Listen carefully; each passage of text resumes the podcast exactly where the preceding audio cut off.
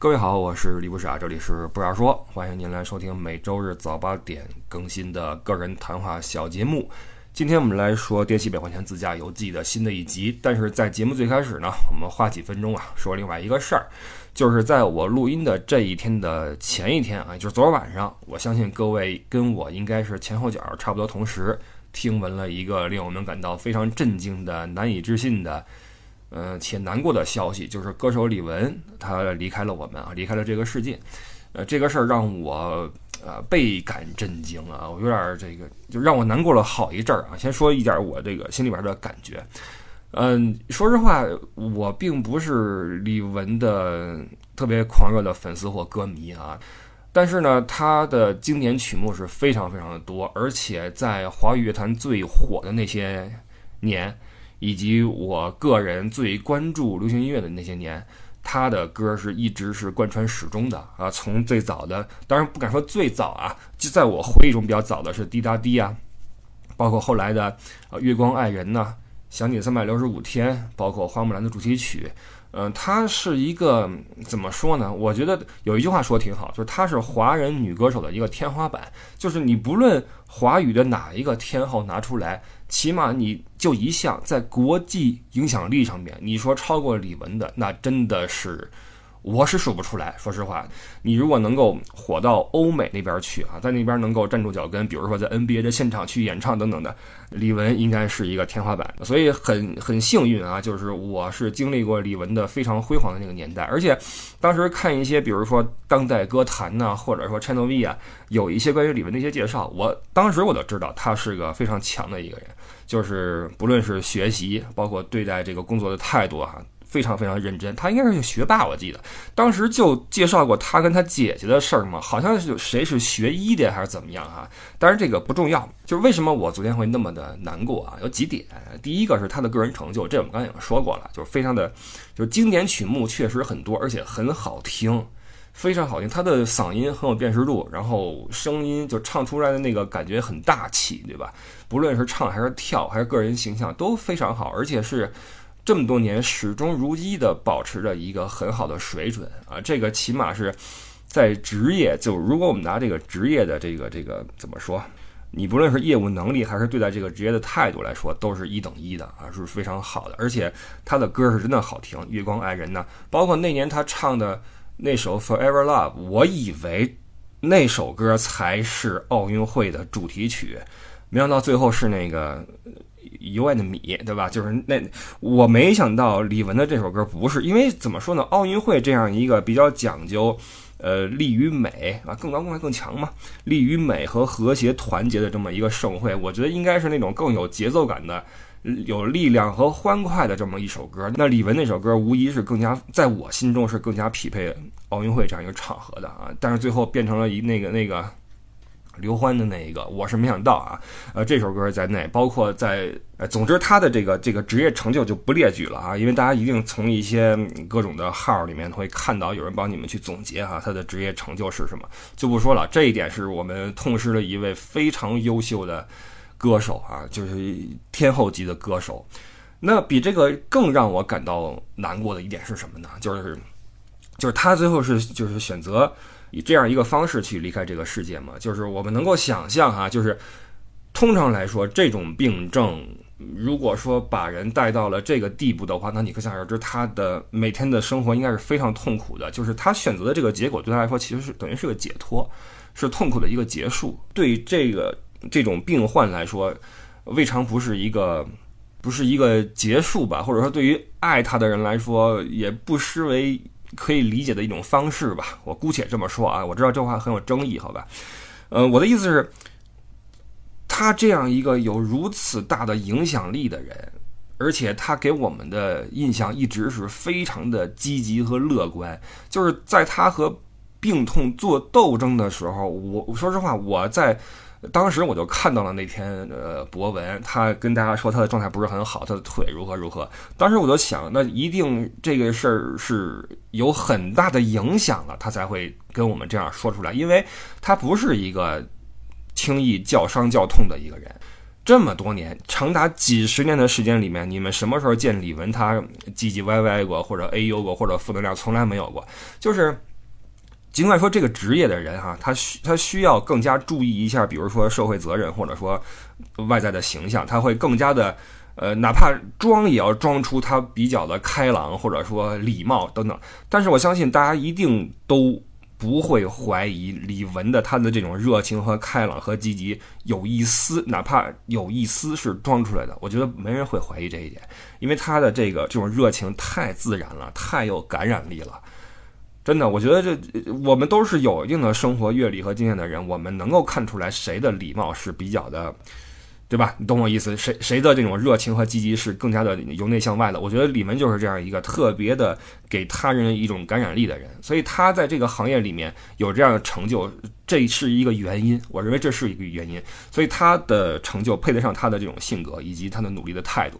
他在讲他自己的腿的问题的时候，他依旧在说啊，我要像一个女战士一样，我要去作战，我要去坚持，我要如何如何。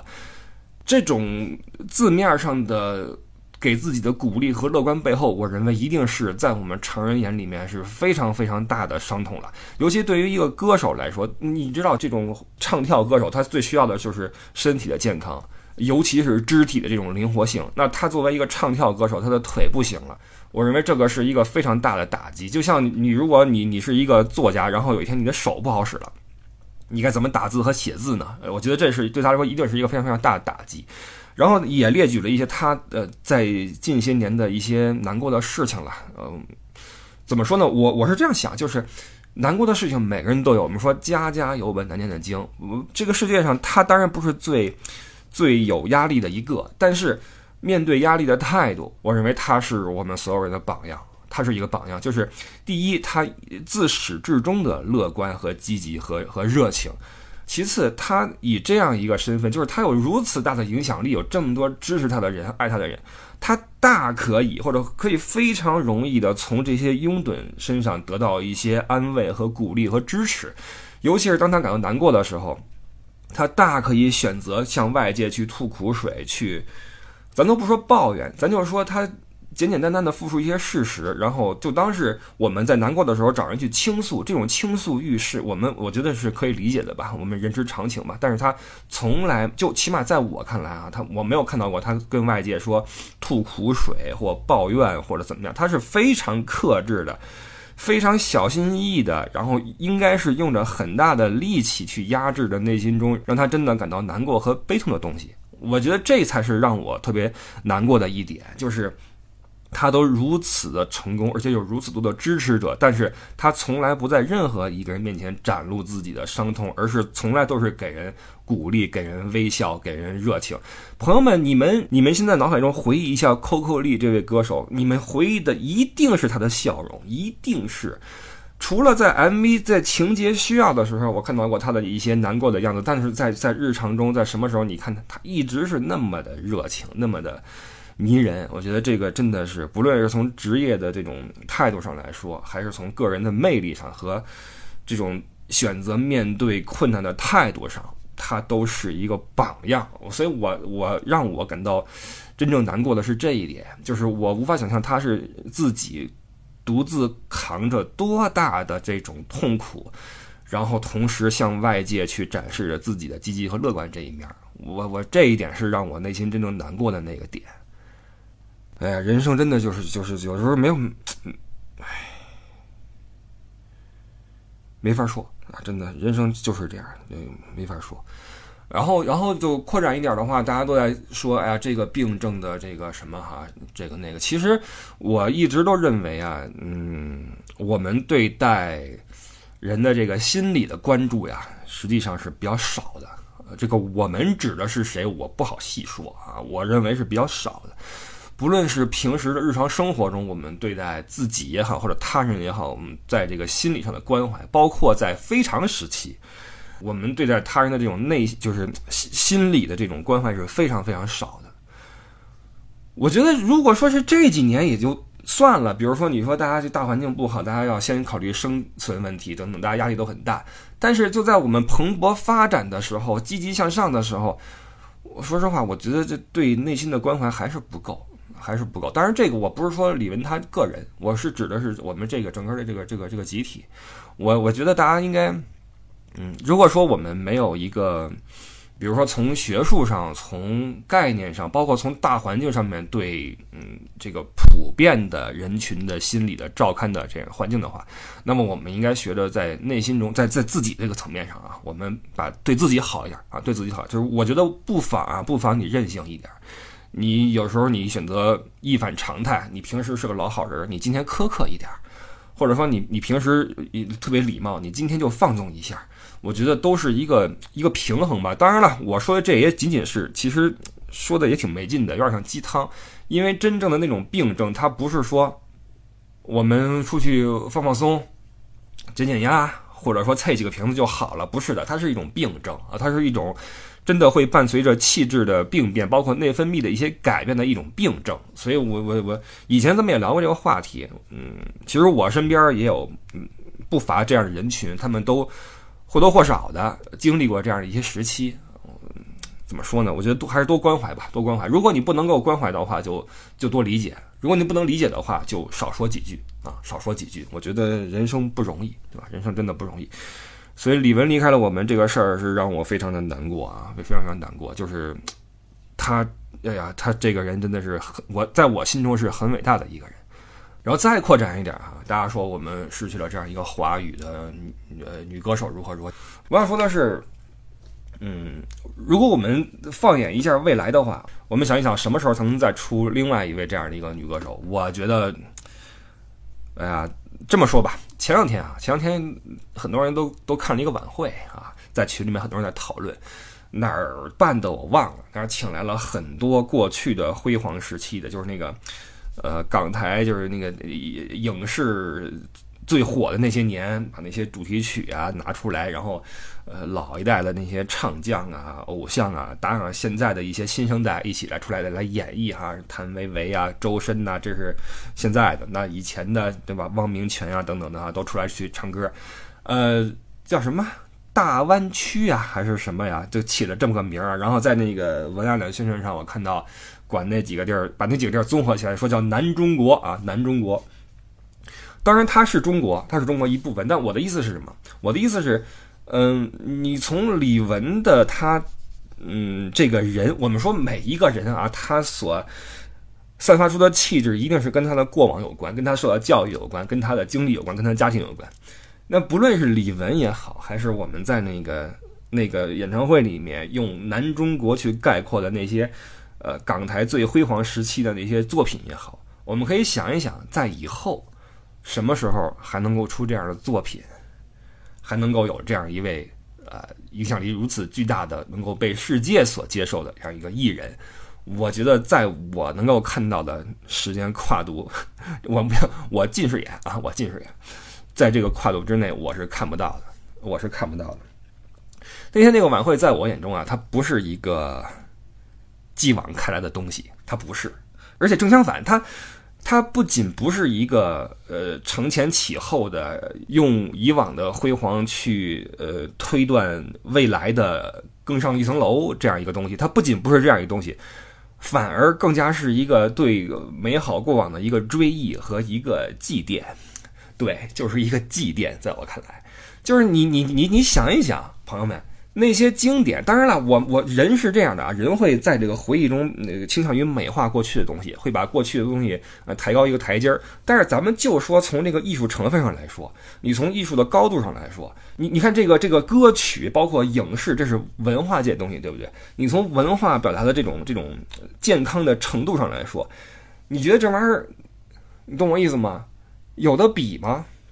没得比呀，就是你你你往后看，你怎么可能还有那样的一种辉煌，那样一种百家争鸣，那样的一种百花齐放？不可能了，不可能！你我咱不是说一定要拉一踩一，或者说贬低现在的歌手，不是这个意思。尽管说现在的就是能拿出手来的也不多，而且，哎，没没法说，没法说，算了算了。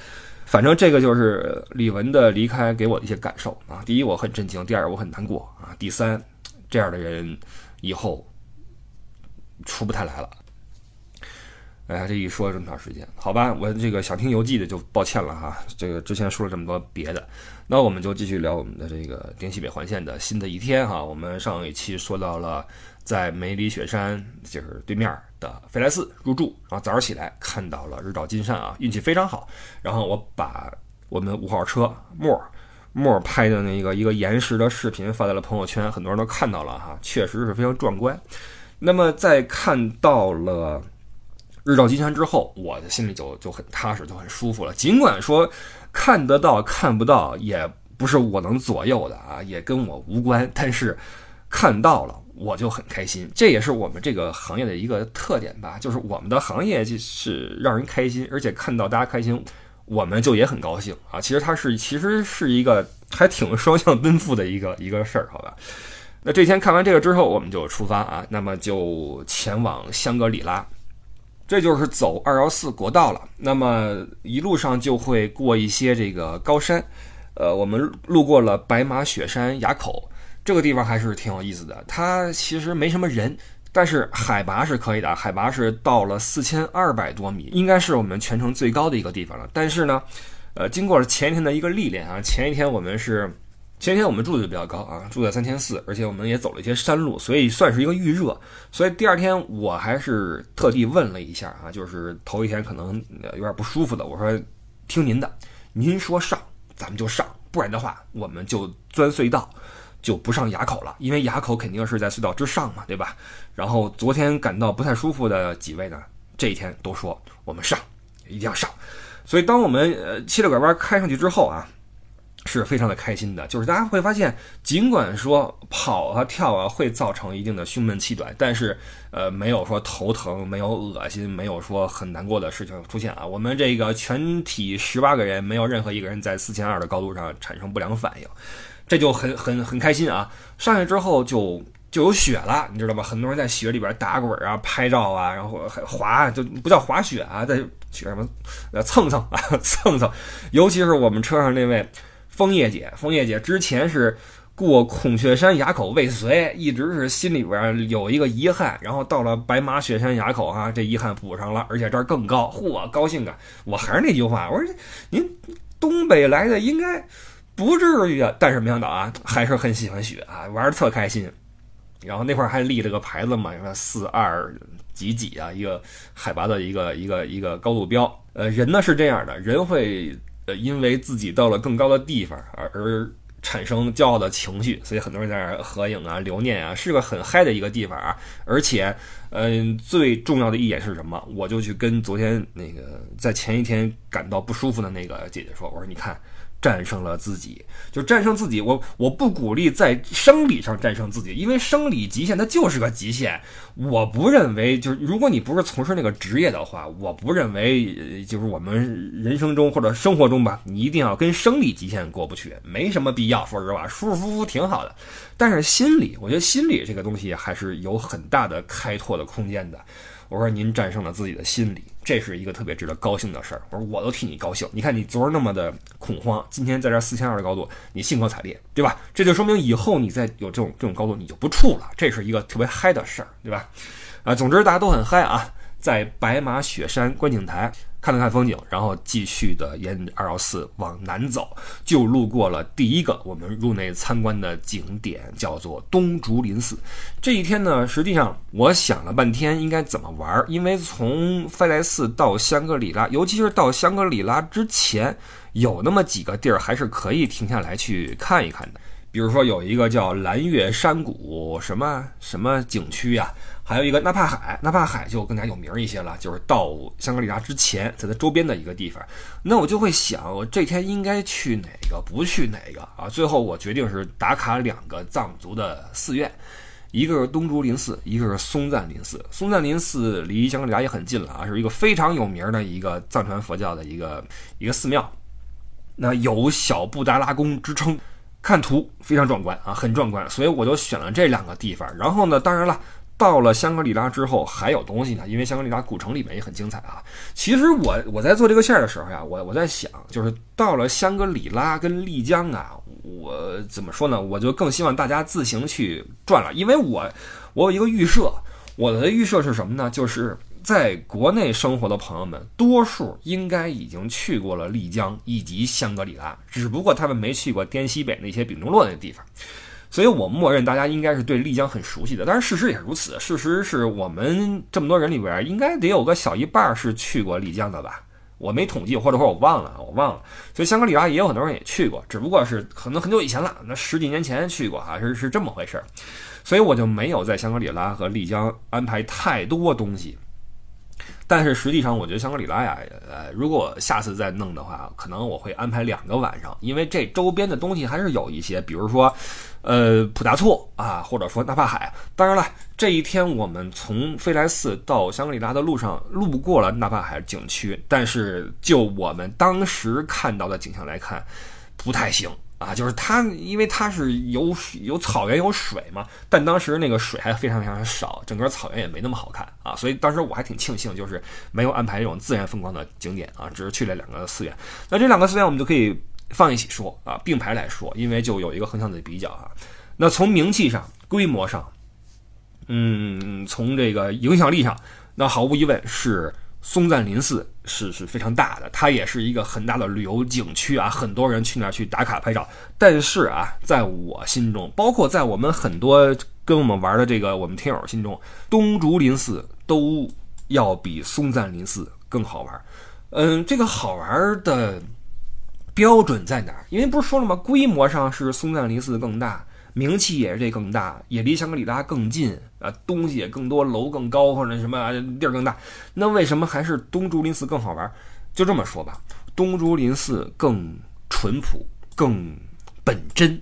说实话，我们去看一些寺院，包括我们去欧洲去看教堂，会有一些景象让我们觉得，哎，这个地方确实不一样，因为它是宗教体系里边的一个东西呀。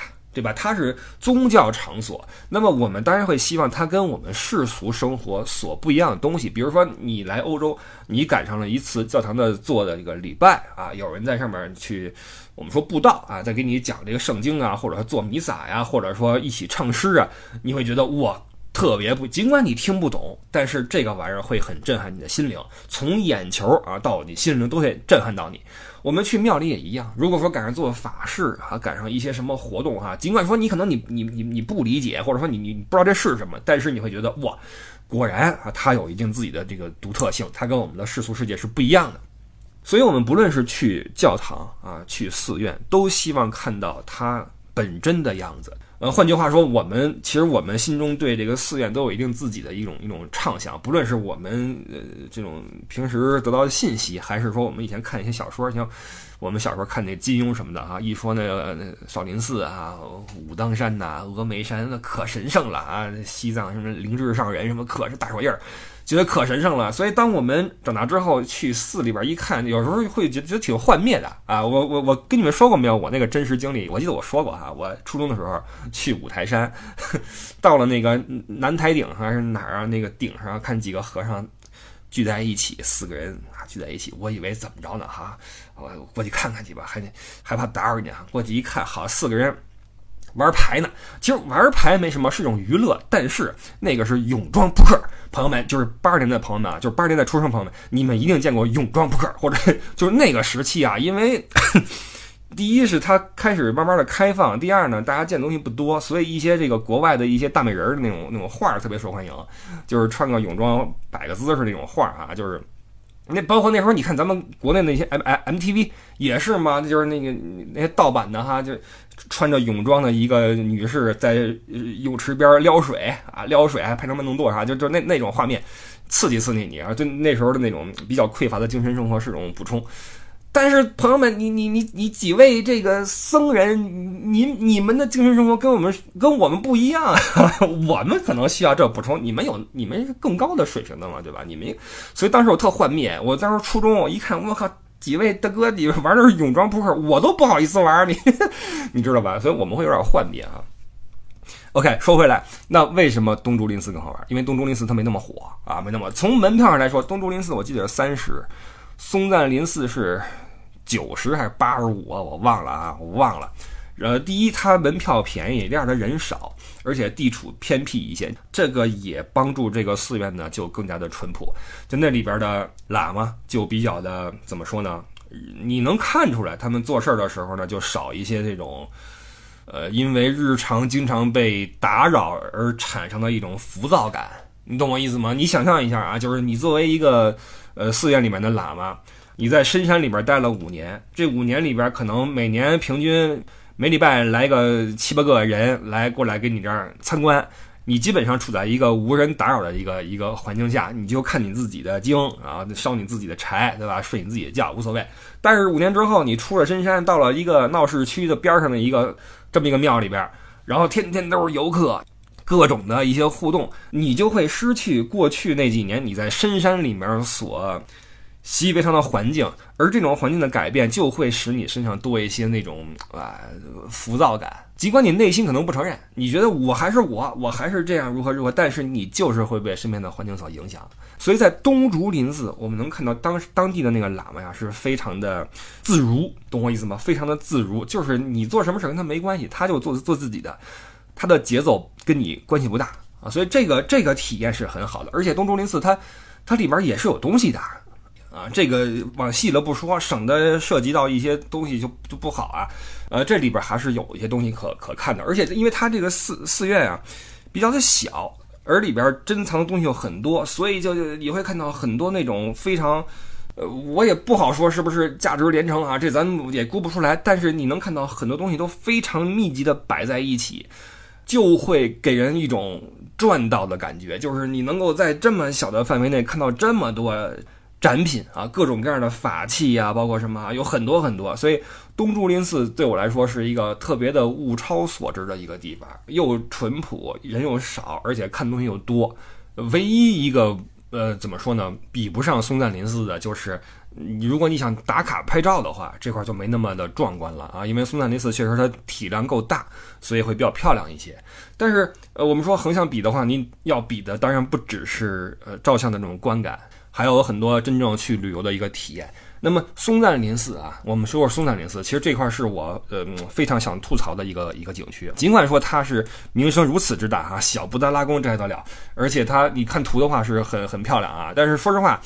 嗯，有那么一些图片是一个湖里边的这个寺的倒影哈，然后赶上早上起来那种云雾缭绕的哈，觉得特别的了不起，特神圣的样子哈。但实际上我们去的时候全然不是如此。首先那个倒影这个东西啊，就现在有有些年了，特别兴从倒影里边照一个建筑物，比如说我听说。在布达拉宫前面那个广场，那地就没干过，是吧？因为大家都发现往地上倒点水之后可以照倒影，然后自己倒。然后以前我们说自斟自饮啊，现在都是自斟自拍啊，自自自斟自拍。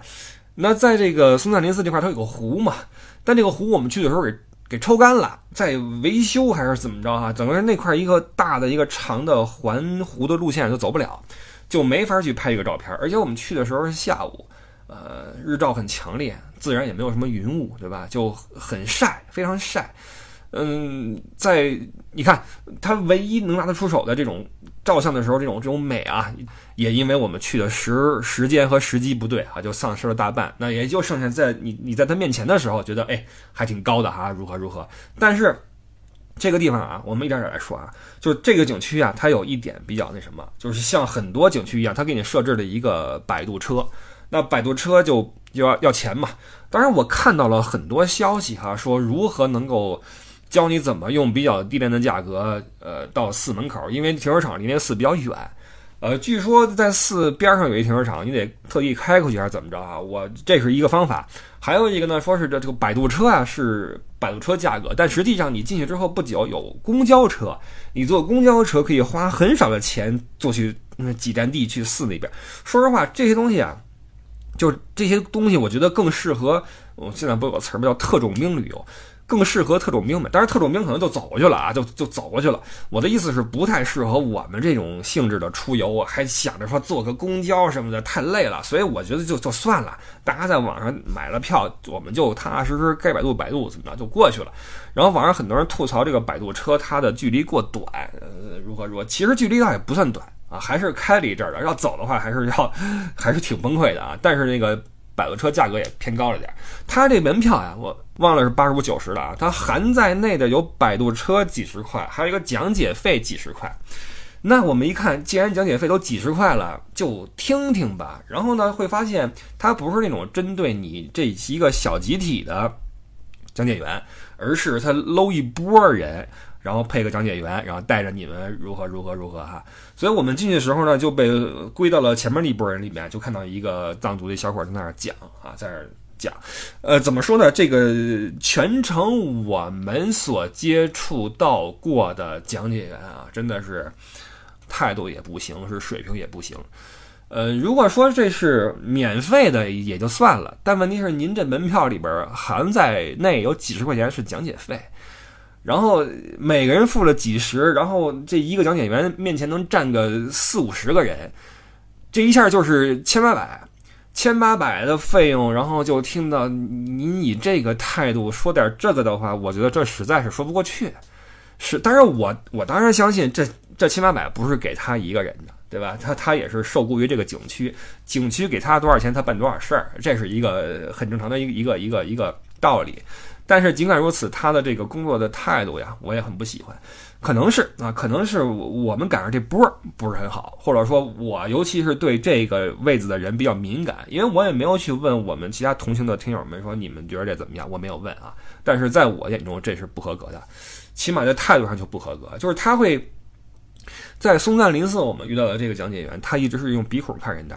我也不知道是是我想多了怎么着，我觉得他的语气也是，是 是不是口音的问题啊？就是也比较的生硬啊，非常他就更多的事情在用一些祈使句，然后用一些比较直的，已经类似于命令的一些东西啊。进去之后不要如何如何如何啊，呃，我们这儿是如何如何如何，你们不要如何如何如何。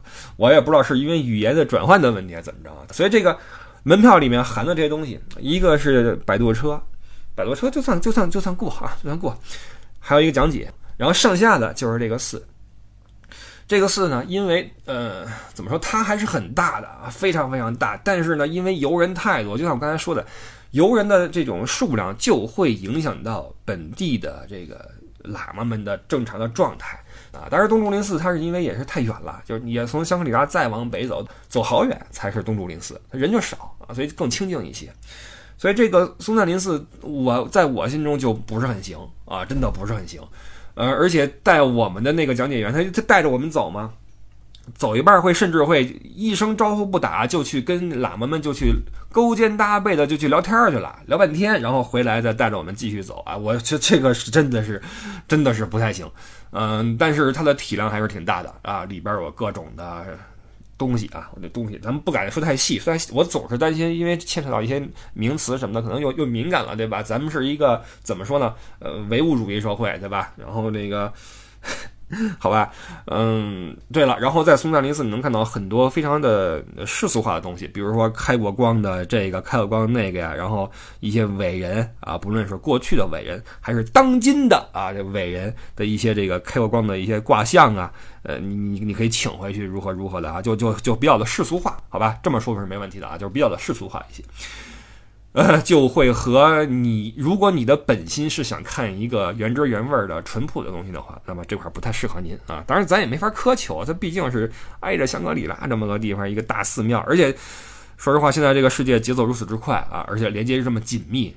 我觉得其实也没法苛求一个寺院像以前一样啊，那么的与世隔绝，这也也不公平啊，这么对人也不公平，好吧？呃，然后呢，我们就到了香格里拉市。呃，香格里拉因为前些年一场大火嘛，啊，把这个老城给给破坏的比较严重。那现在都复原了啊，如果没人说的话，你也看不出个所以然。说实话，你也不会看出哪着火的痕迹哈，复原的还是很好的。那香格里拉因为这个古城非常非常大啊，非常大，所以这个呃，如果各位去玩的话，我觉得您住一晚上的话有点有点少，有点少。它可以多转一转，因为里边有很多博物馆啊，什么呃红军长征博物馆呀，什么唐卡博物馆呀。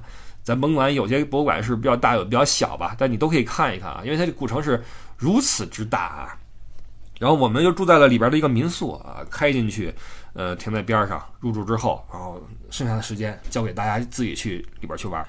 那我就跟一些人结伴嘛，就去了一些你打卡东西，比如说那个世界上最大的转经筒啊，呃，一圈人围着跟那儿推，嗯，包括去了一些吃一些当地的那个好吃的，对吧？然后本来想去一个博物馆，就是那个迪庆藏族自治州博物馆，后来因为时间的问题也没去成。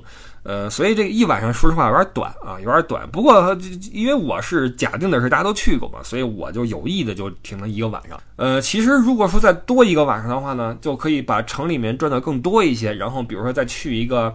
普达措啊，或者说你去旁边的一些小的景区也行，或者说你把那个纳帕海给它勺上也可以。所以香格里拉其实是可以停两晚的啊。如果说没去过的话，这地儿还是挺精彩的。就是我能看到很多从丽江上来的，就是北上的游客到了香格里拉，到这块儿之后，可以换上一些这个少数民族的服饰，然后在外边直播呀，或者说拍照啊。这儿能看到好多好多穿着民族服饰的。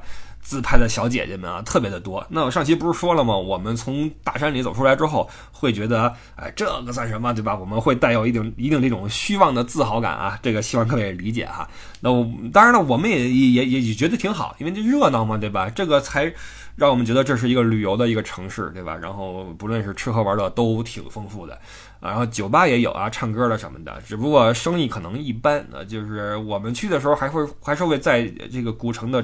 嗯，边儿上看到一些比较就是人很少的一些铺子哈，就是可能也是在恢复中吧啊，在恢复中不知道啊。总之，香格里拉这个地方，呃，我的印象还是可以的，呃，前提是要住在里边啊。我们住在里面的民宿，我觉得体验还是挺好的，呃，老板也挺热情，然后吃的也不错，呃，走两步就是那个中心区。然后晚上还有人在跳锅庄啊，在定期的在那儿一大群人在那儿跳啊唱啊，还是一个挺热闹一个地方嘛。我觉得，呃，到了嗯怎么说云南旅游不就是这些嘛，对吧？看看本地的风情什么的，嗯，香格里拉还是满足我的这样一个一个需求的。所以我哪怕你说我再去一趟，我都是乐意的啊。而且我觉得再住两晚上也不错。那么这一天就过去了哈，到了香格里拉之后就住下，然后第二天我们就要继续出发。那第二天的这个走法就。就怎么说呢？有选择了，因为总的来说是从香格里拉去往丽江，从香格里拉到丽江的路的选择就有了。那你既可以走二十四国道。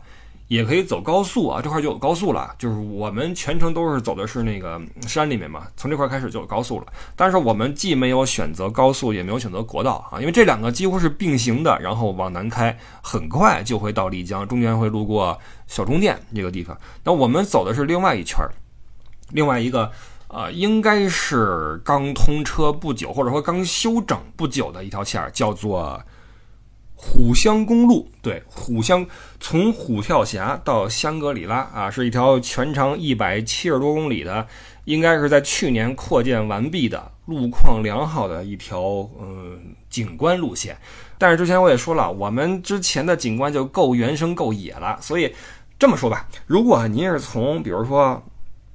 中原地区或者说东南地区啊，什么西北地区，飞到了丽江，然后从丽江，通常来说，大家都会选择从丽江去香格里拉，从香格里拉再往北去飞来寺。如果您是这个方向走的话，那么你从丽江出发，走这个虎香公路去香格里拉。这一路的景色，你应该会觉得，哎，挺不错的呀，对吧？这个大自然有山有水的。但是因为我们之前已经走过了足够多的山水啊，所以虎香公路对我们来说，嗯，在这个平均的景观上就比较一般。但是啊，其中不乏亮点，比如说白水台。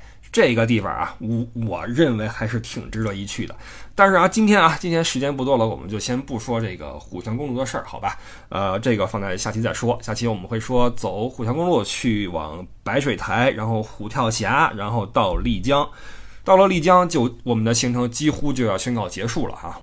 呃，然后最近很多人在问说，不傻，这个暑期有没有安排一个国内自驾呀？之前我都是说的是没有啊。其实到今天为止，我啊依旧想的是应该是没有。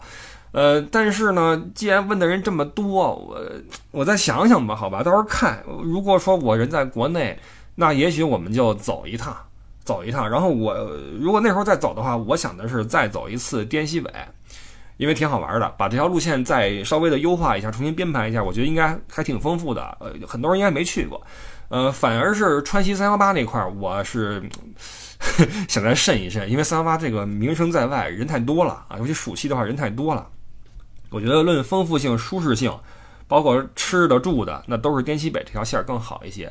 呃，或者说再开个新线出来，开新线的话，从云南往广西开这条线儿啊，到时候再看吧，好吧，我这两天再琢磨琢磨，找找感觉，好吗？